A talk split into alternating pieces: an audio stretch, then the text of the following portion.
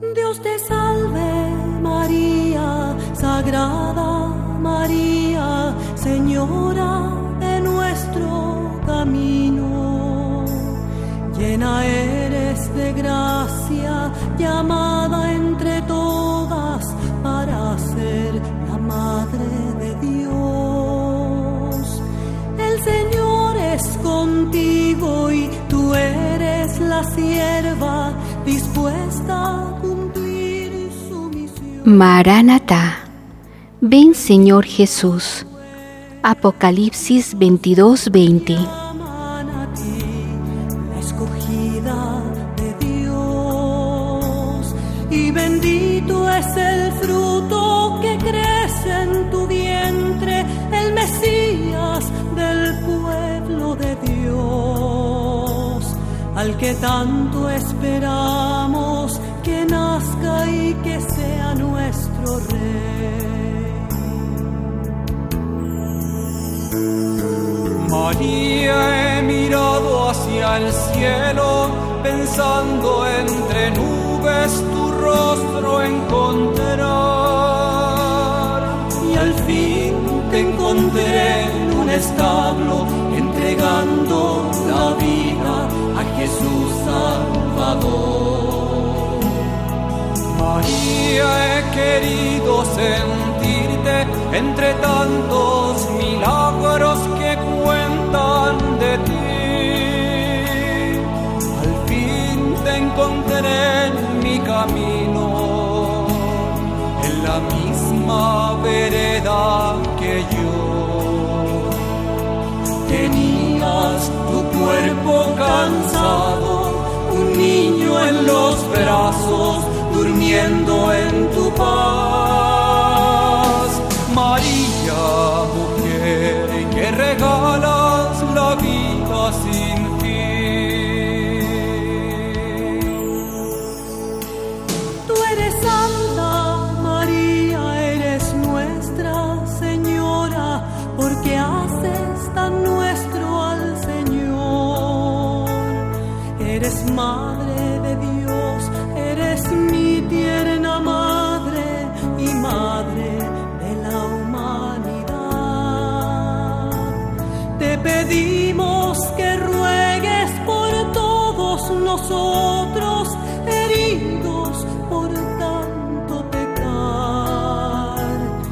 Desde hoy hasta el día final de este peregrinar.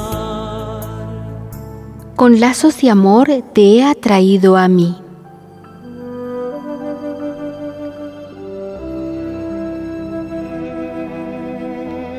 Consuelo.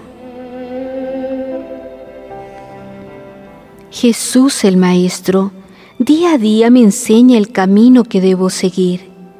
Este camino es arduo y difícil y andar por él le cuesta mi naturaleza. Desearía ser más fuerte y decidida, pero mi flaqueza es grande y no siempre se aviene a mi deseo y voluntad. Interiormente lucho con fuerza, porque el bien y el mal se dan cita en mí. Pero cuando creo que voy a sucumbir, oigo que Él me dice,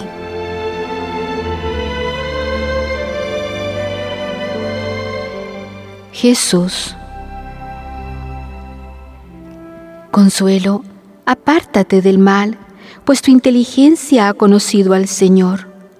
Yo soy el que deshace las señales de los embusteros y a los sabios enloquece, pero mantengo fidelidad a mis siervos y cumplo los designios de mis mensajeros.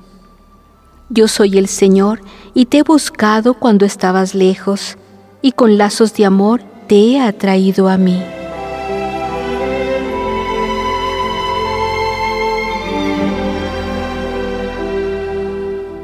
Consuelo.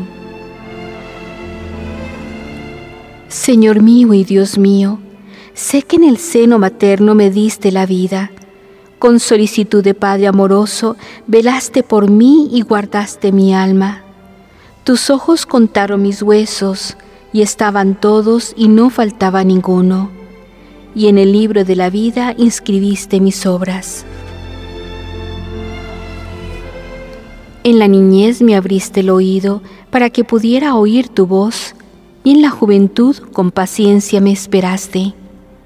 Entonces comprendí que estabas junto a mí, y en esta seguridad descansa mi corazón.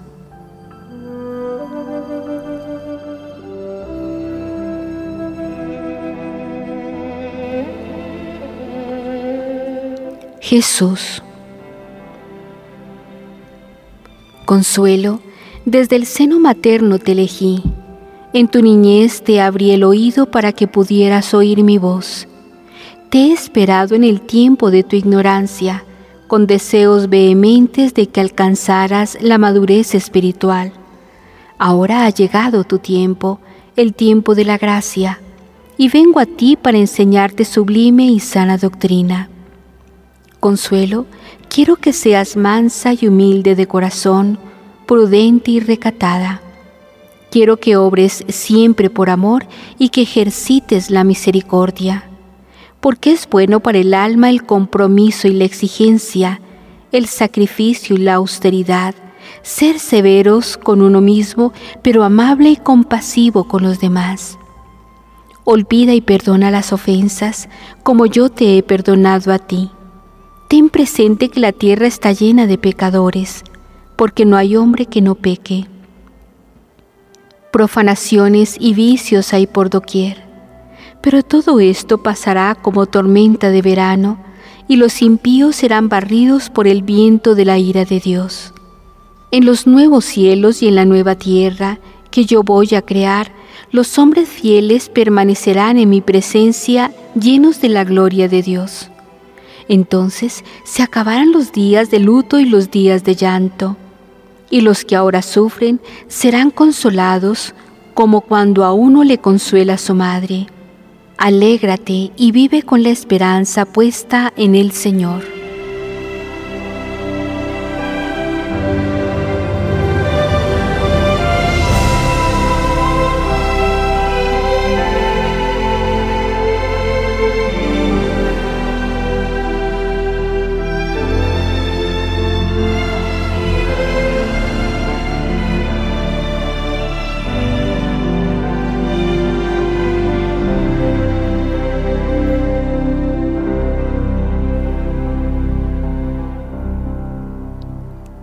Huye de la crítica y de toda ocasión de pecado.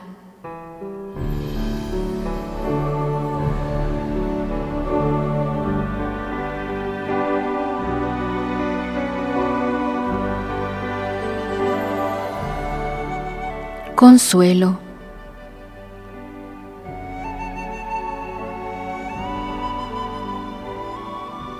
Señor, a ti acudo en mi aflicción porque sé que tú escuchas mi voz.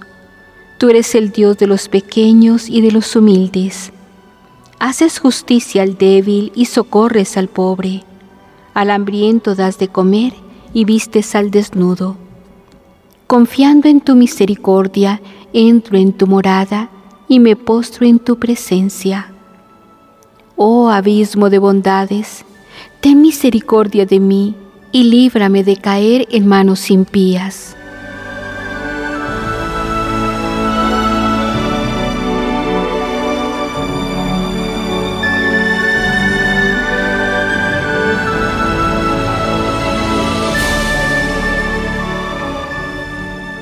Jesús.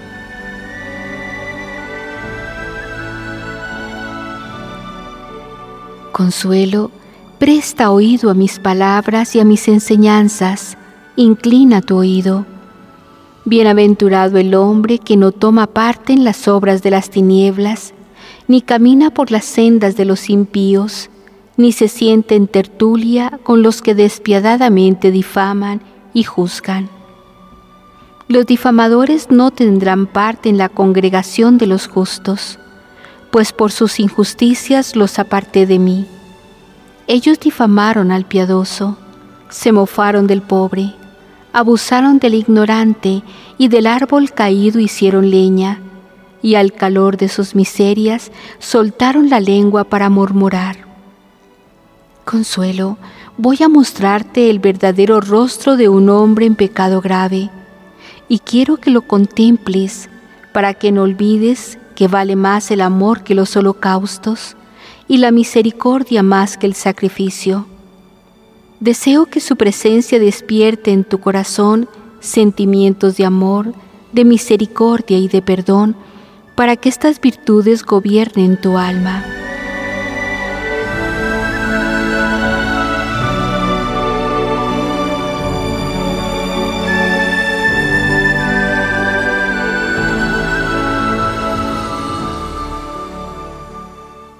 Consuelo.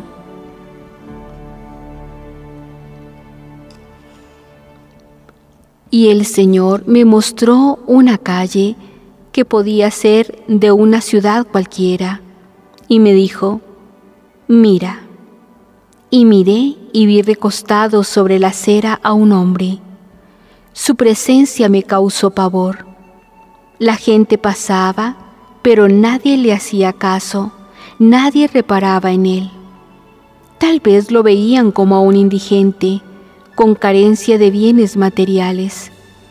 Pero lo que el Señor quería mostrarme no era su estado físico, su pobreza e indigencia, sino un estado espiritual. El cuerpo estaba totalmente llagado y sus heridas no eran limpias, estaban infectadas.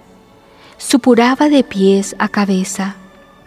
Sus ojos se le salían de las órbitas, estaban ensangrentados, tenían una mirada lujuriosa, habían visto la obscenidad, habían presenciado los vicios más degradables.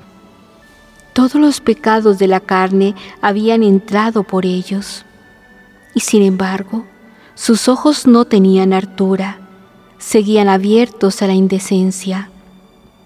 La boca era como un estercolero. Blasfemaba con insolencia contra el Dios que lo creó. La lengua era como un reptil horrible que babeaba incesantemente, soltando una saliva semejante al veneno del áspid. Llegaba hasta mí un hedor insoportable, y el espectáculo era tan repelente que la mente humana no puede ni siquiera imaginarlo. Sus lamentos me hacían estremecer y creí morir ante tanto dolor y amargura. Mi mayor deseo era huir y olvidar esa espantosa visión, pero me fue imposible, porque interiormente oí la voz del Señor que me decía,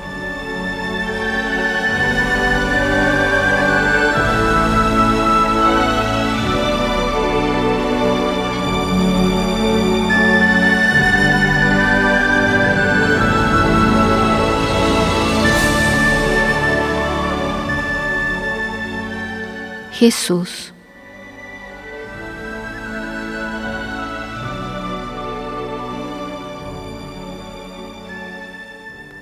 Consuelo, huye de toda ocasión de pecado, pero ten entrañas de misericordia para con el pecador y préstale ayuda.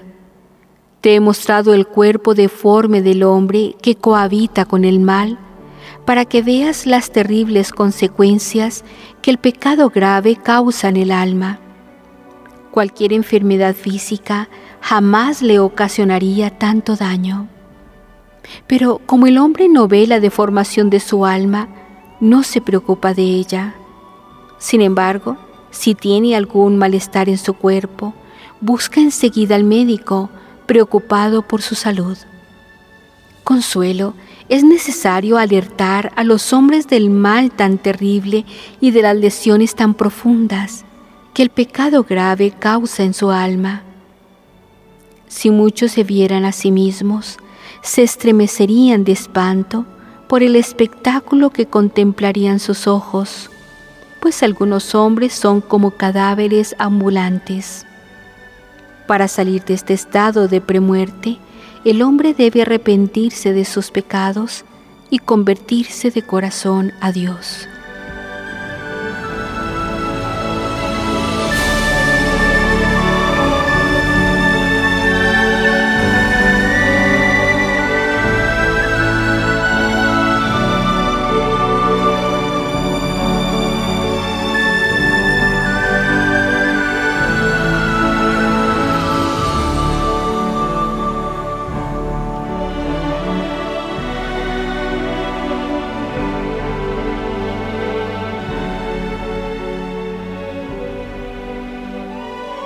Compadécete del pecador.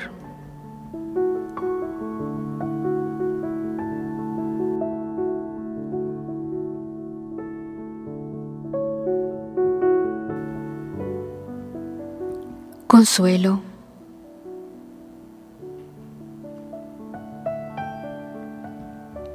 Volví sobre mí misma y de nuevo contemplé a aquel hombre. Oí sus lamentos y eran terribles. Las moscas se pegaban a las heridas y chupaban su sangre, y los insectos acudían con deseos de devorar. En muchas partes del cuerpo, las heridas dejaban al descubierto los huesos. En otras, no tenía apenas piel. Su estado era tan lamentable que no creo pueda existir una enfermedad física igual ni parecida. Entonces el Señor me dijo,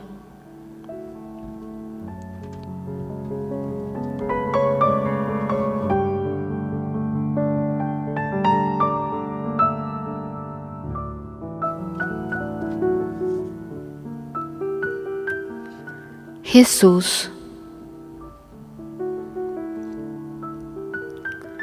Consuelo, contempla la imagen deforme del pecador empedernido para que viendo esta tragedia huyas del pecado como del mismo diablo. Aborrece el pecado y ten piedad y misericordia del pecador.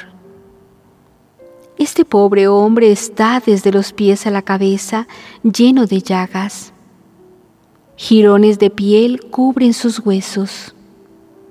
Ciertamente es responsable de su estado sus graves pecados le han conducido a esta situación. Pero es un pobre hombre y necesita ayuda, piedad y amor. ¿No vas a tener por él un poco de ternura? ¿No vas a mirarlo con ojos de misericordia? Los hombres que sin piedad lo critican se parecen a esas alimañas que poco a poco terminarán devorando sus despojos porque se arranca simbólicamente la piel del hombre cuando olvidando la caridad, la misericordia y el perdón, se murmura, se critica y se difama, se juzga sin justicia y sin piedad. He querido mostrarte a este hombre, no para que lo juzgues ni te ensañes contra él porque ha pecado, pues no hay hombre que no peque He permitido que lo veas para que le ayudes con tu oración, para que ejercites la misericordia y para que antes de juzgar recuerdes la fragilidad humana. Por eso, el que esté de pie mire de no caer. Consuelo, ten piedad para con los que están alejados de mí y tiéndeles la mano. Ora y sacrifícate por ellos y suplica al Padre perdón y misericordia para que se arrepientan de sus pecados y se salven. Sé valiente y defiende la verdad. Habla de la verdad de Cristo y jamás tomes parte de las obras de las tinieblas, porque la luz la he creado para que venza la oscuridad. Con la abundancia del bien vencerás el mal con la oración humilde alcanzarás la misericordia de Dios. Con el amor ablandarás los corazones endurecidos. Con la fe transformarás la faz de la tierra. Y con la esperanza siempre renovada darás ánimos al cansado para que recobre fuerzas y siga caminando en pos de mí.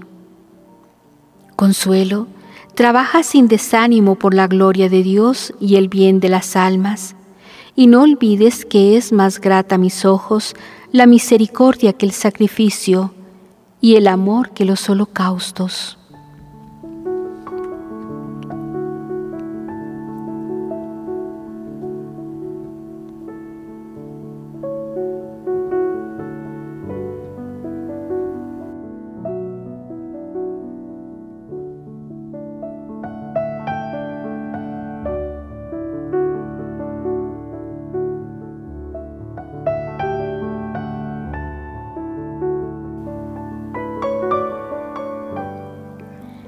El amor de Dios manifestado en el misterio trinitario.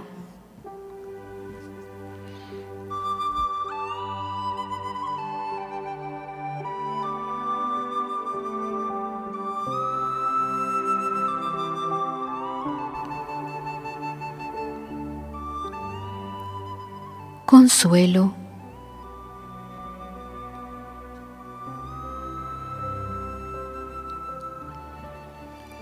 Podría yo explicar de forma que me entendieran aquellos hombres de buena voluntad que buscan el conocimiento y la sabiduría de Dios? ¿Qué les diría para que supieran de la grandeza, del poder y de la misericordia del Señor, que constantemente obra maravillas sin número a favor de los hombres? Desearía tener lengua de ángel para decir, con palabras sublimes, lo que mi corazón percibe, pero que mis labios no aciertan a expresar porque no hallo palabras adecuadas, capaces de llegar a la altura de lo sublime y perfecto, pues no se le ha concedido al hombre poder comunicar con su palabra el suavísimo acento de lo inefable. Sería necesario que esta palabra se transformara toda ella en espíritu y en vida se dilata mi corazón y se me escapa el alma, y diríase que todo mi ser se va tras él, en su seguimiento, porque a fuerza de oír sublimes grandezas se ha reducido mi capacidad, anonadada ante el misterio. Y es tan pequeño el recipiente, la vasija de barro tan frágil y el espíritu tan poco dado a las alturas, que me aturde la sola idea de no poder remontar el vuelo. Levanto mis ojos al cielo para implorar el auxilio del Señor, pero oigo que Él me dice,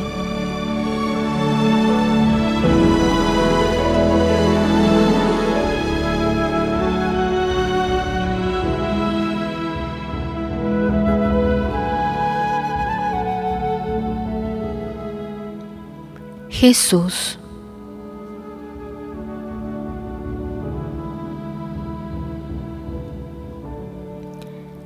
Ahora vuelve tus ojos a la tierra y contempla a sus moradores.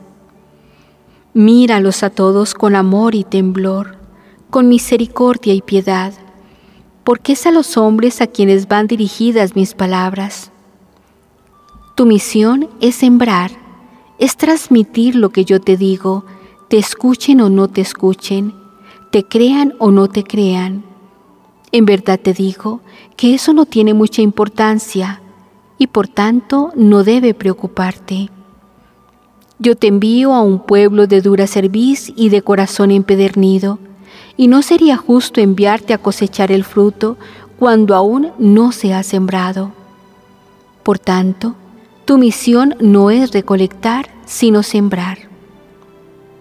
Yo te he dicho que tú eres en este mundo como una campana que llama a la oración, como un rastrillo que remueve la tierra, como un aldabón que despierta las conciencias. Por eso invita, convoca y con sencillez de corazón y humildad, abre el cofre de los tesoros divinos y muéstralos al mundo para que el mundo conozca, aunque solo sea de forma velada, las excelencias del amor de Dios, que se manifiesta de forma sorprendente y maravillosa en el misterio trinitario un amor tan profundo y tan cercano que ni la madre más tierna podría igualarlo.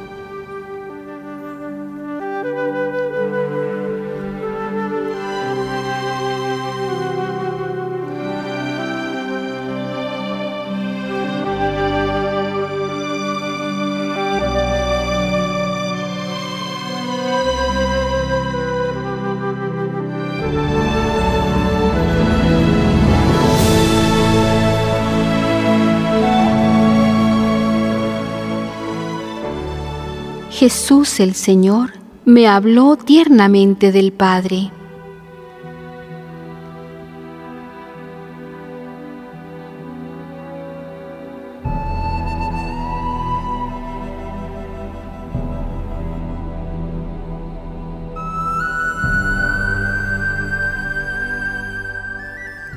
Consuelo.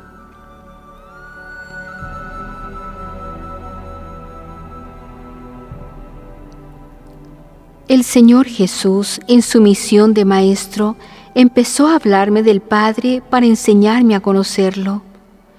Y me hablaba de Él con tanto amor, unción, respeto y reverencia que sus palabras cautivaron mi alma. Reflexioné sobre la forma como Jesús, el Hijo de Dios, trataba al Padre y pensé en el hombre y sentí honda tristeza, dolor y amargura de corazón. Al meditar sobre lo que Jesús me mostraba con su ejemplo de vida, comprendí que los seres humanos, en una gran mayoría, no hemos aprendido todavía a saber qué es la santidad y la justicia verdadera, qué es el amar con generosidad y cómo va íntimamente unido al amor el santo temor, el respeto y la reverencia a Dios. Todo esto me lo enseñó Jesús de forma sencilla, pero profundamente entrañable, como cuando lo hacía estando en el mundo antes de subir a la casa del Padre. Si esta actitud de Jesús, bondadosa y eleccionadora, me había cautivado, su humildad arrobaba a mi alma. En mi interior había asombro, una especie de sobrecogimiento y admiración, porque veía cómo Jesús, siendo de condición divina, no quiso arrogarse la dignidad de ser igual a Dios, sino que, anonadándose, tomó la condición de siervo y fue obediente hasta la muerte y muerte de cruz. Andaba yo reflexionando sobre todo cuanto se me había mostrado, y entonces en mi interior se me dijo,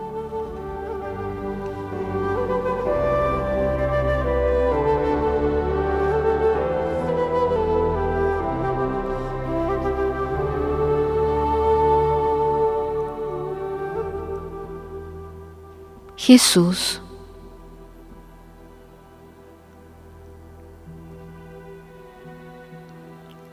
Consuelo, qué profundas y sublimes son estas palabras. El Hijo del Hombre, teniendo voluntad, se complace en hacer la voluntad del Padre y con amor, respeto y reverencia le obedece. Y es tal esta aceptación de la voluntad del Padre que llega hasta el extremo hasta la muerte y muerte de cruz. Convenía que yo obedeciera al Padre para cumplir así toda justicia en el cielo y en la tierra. En el cielo, porque todo debe estar sometido al Padre, y en la tierra, porque yo no solo he venido a morir para salvar a los hombres, sino a servirles de modelo y ejemplo de vida, pues todos han de entender que yo prefiero la obediencia al sacrificio. Asimismo los hijos, viendo cómo yo obedecía a aquel que me envió, deberían obedecer a los padres, pues su autoridad viene de Dios. Por eso, quien resiste a la autoridad, resiste a Dios.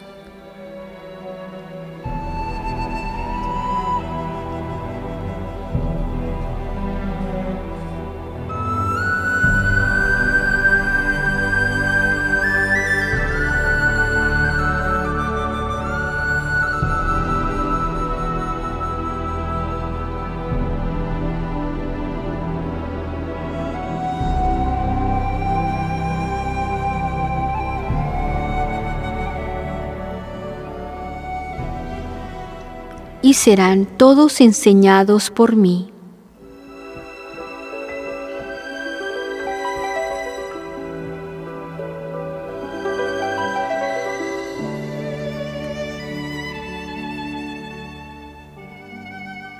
Consuelo.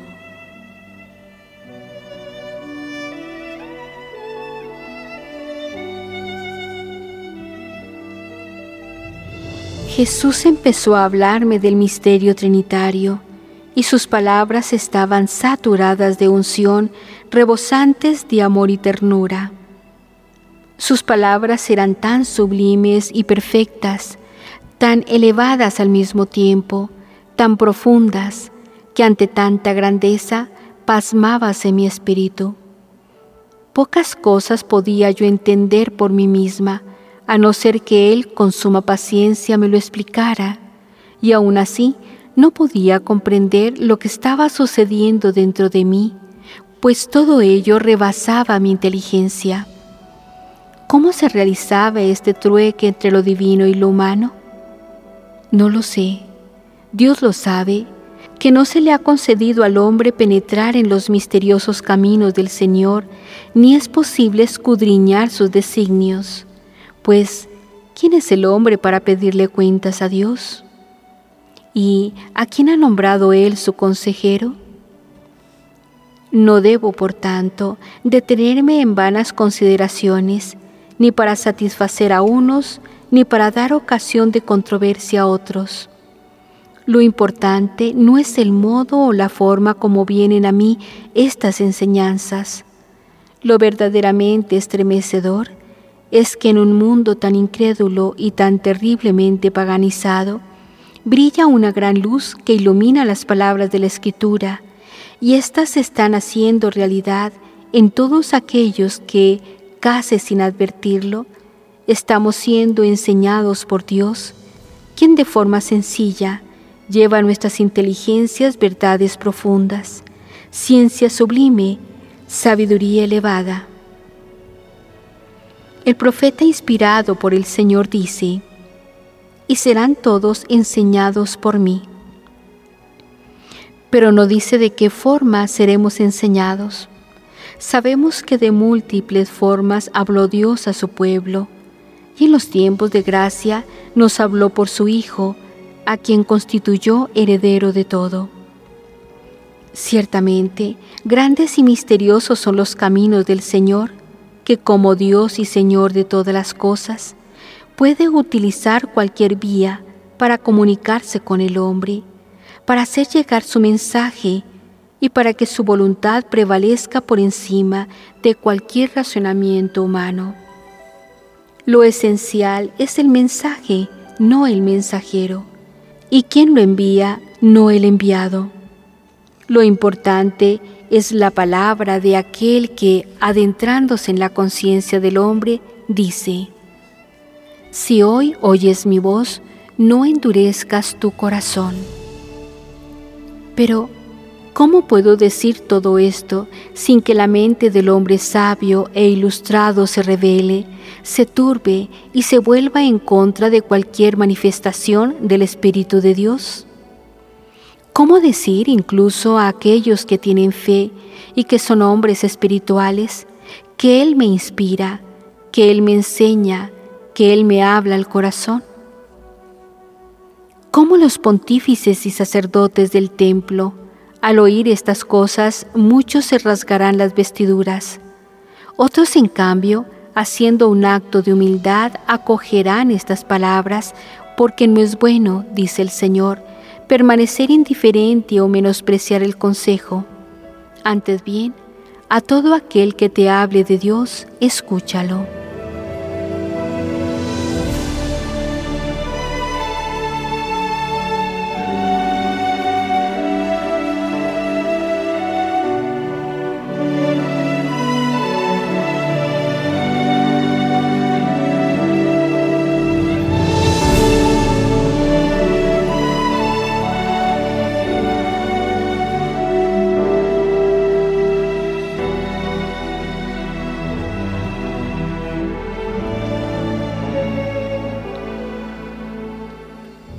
En Dios vivimos, nos movemos y existimos.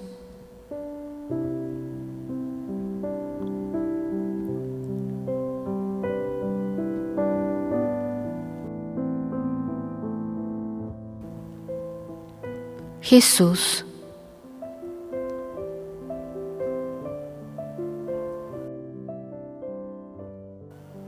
El hombre está sumergido en el misterio aunque no es consciente de ello.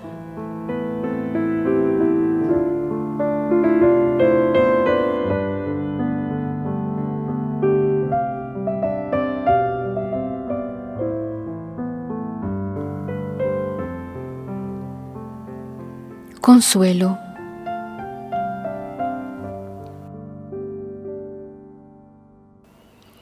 Entonces me hizo volver los ojos al mar y vi cómo una multitud de peces se zambullían en las abundantes aguas, nadaban de un lugar a otro, libremente subían y bajaban, gozaban de la vida sin tener inteligencia de ello. Los peces ignoraban que su existencia estaba en el mar, pero esta ignorancia no era lo más importante. Lo verdaderamente importante era permanecer en el agua porque mientras estuvieran zambullidos en ella tendrían vida. Contemplé los peces y tuve la sensación de que eran felices, pues estaban en el mar, eran libres y se podían mover de un lugar a otro. En el agua estaba todo lo que ellos necesitaban, y mientras permanecieran en los límites establecidos, los peces seguirían viviendo. El pez fuera del agua pierde su libertad. No lleva cadenas ni grilletes, pero su cuerpo está inerte, ha dejado de moverse. El pez, en su afán de supervivencia, abre la boca como buscando la vida, pero es inútil. Su vida estaba en el agua y fuera de ella muere.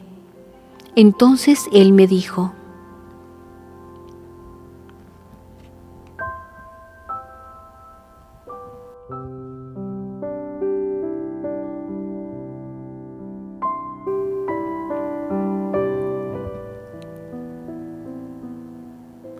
Jesús.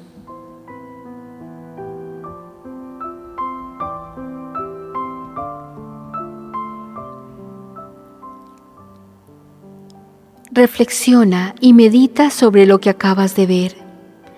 Esta es una enseñanza perfecta para el hombre. Muchos, como el pez con respecto al agua, no tienen conciencia plena de que sus vidas dependen de Dios, pues no en vano está escrito, en él vivimos, nos movemos y existimos. El hombre fuera de Dios muere, aunque parezca que vive. Aparentemente se cree libre, pero es esclavo. No tiene en su alma ni cadenas ni grilletes que lo aten y aprisionen, pero ha perdido la libertad de aquellos que viven en Dios.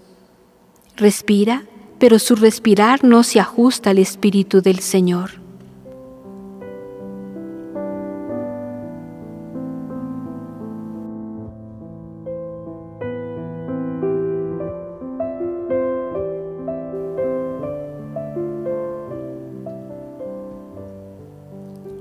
Consuelo.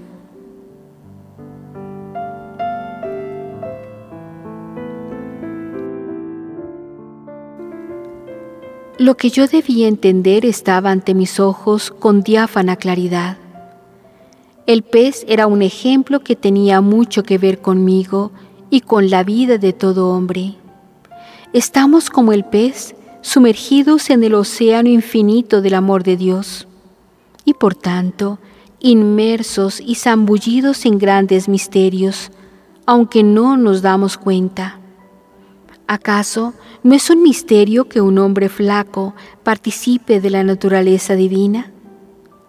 Qué grande es la merced que nos ha hecho Dios al llamarnos hijos, porque si somos hijos, también somos herederos con Cristo de la gloria del Padre, siempre que como el pez no nos salgamos de las abundantes aguas de la gracia y permanezcamos en Él para que Él permanezca eternamente en nosotros.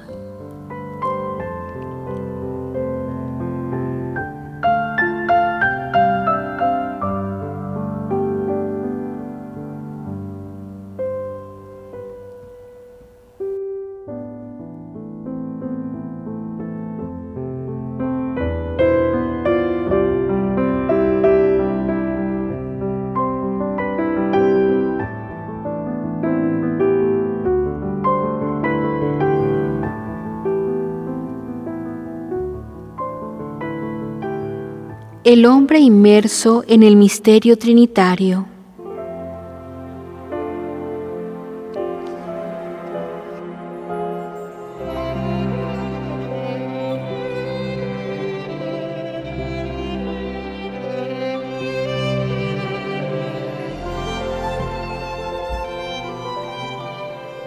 Jesús.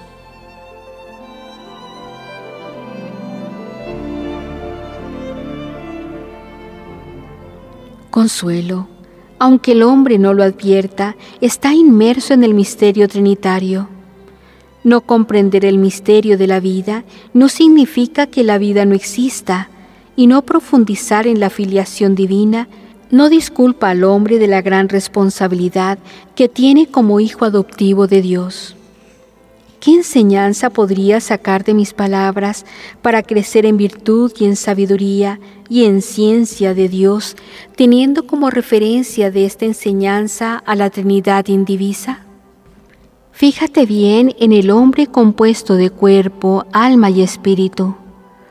La unión del cuerpo, del alma y del espíritu constituyen el ser humano completo. Como puedes apreciar, en el mismo hombre y de forma simbólica se da también esa unidad trinitaria.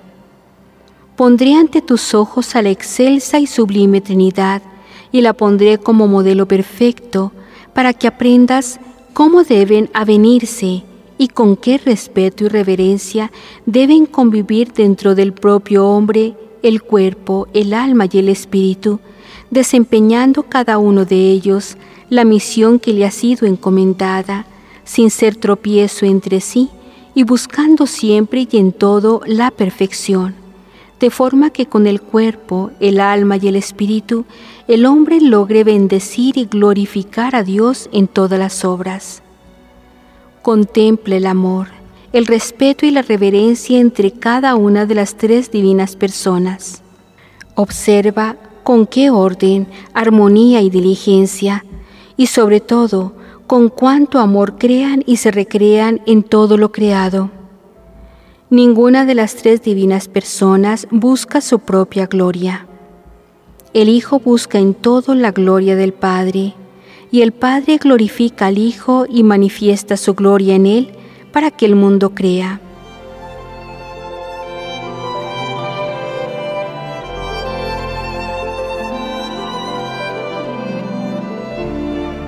La familia trinitaria, como una familia santa, está íntimamente unida. Y nada hace el Hijo que no sea del agrado del Padre, y nada hace el Padre que no sea del agrado del Hijo, y del Espíritu Santo. No hay entre las tres divinas personas disparidad de pensamientos, deseos y voluntad.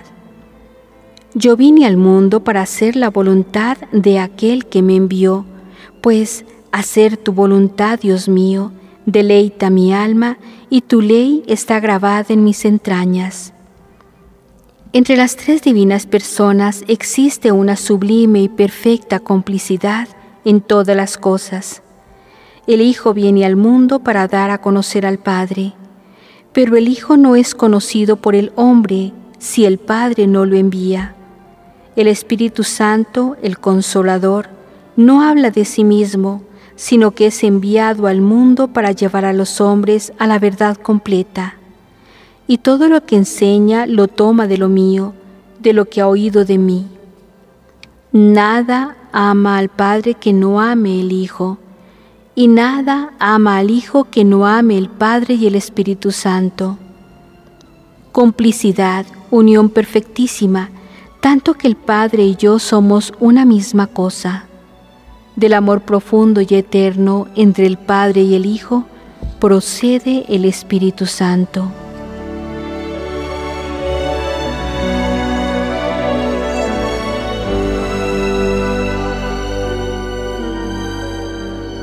Buena enseñanza es todo esto para el hombre que por el sacramento del bautismo debe ser un hombre nuevo, revestido de Cristo, con su cuerpo hecho a propósito para cargar sobre él la cruz de cada día, la cruz del sufrimiento, de la enfermedad, de las tribulaciones, y con un alma creada a imagen y semejanza de Dios, dotada de entendimiento y voluntad.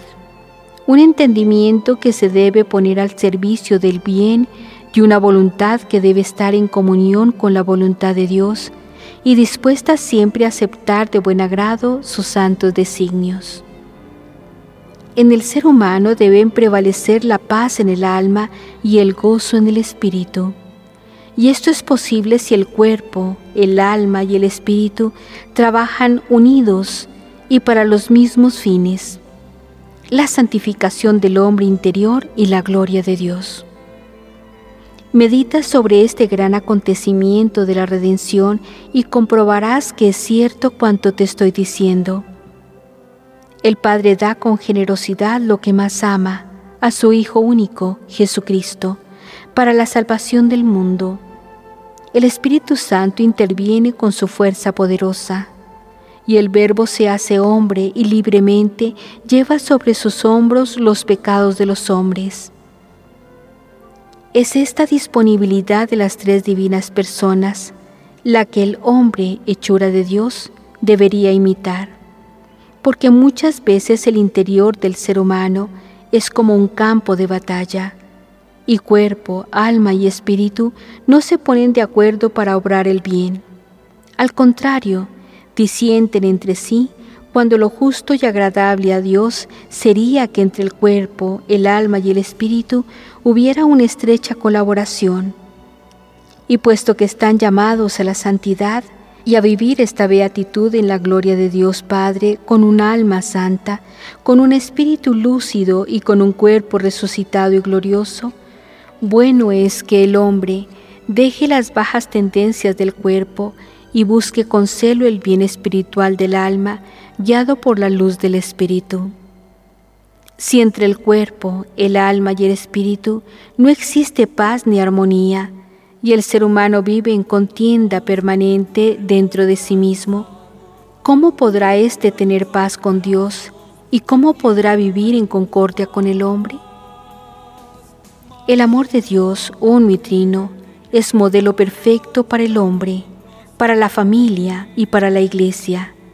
Y si unos y otros se miraran en este espejo, sin mancha del amor del Padre, de la generosidad y servicio del Hijo, de la solicitud vivificante y santificadora del Espíritu Santo, el hombre sería justo, la familia sería perfecta y los miembros de la iglesia seguirían las huellas de su Maestro, y en amor, generosidad y servicio cumplirían sus días en la tierra como lo hice yo, que no vine a ser servido, sino a servir. Desde hoy hasta el día final de este peregrinar.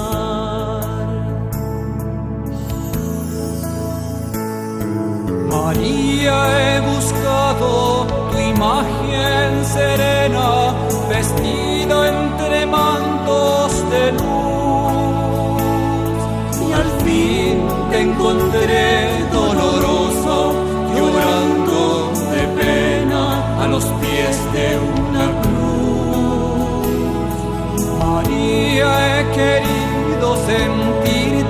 entre tantos milagros que cuentan de ti. Al fin te encontré en mi camino, en la misma vereda que yo. Tenías tu cuerpo cansado, un niño en los brazos, durmiendo en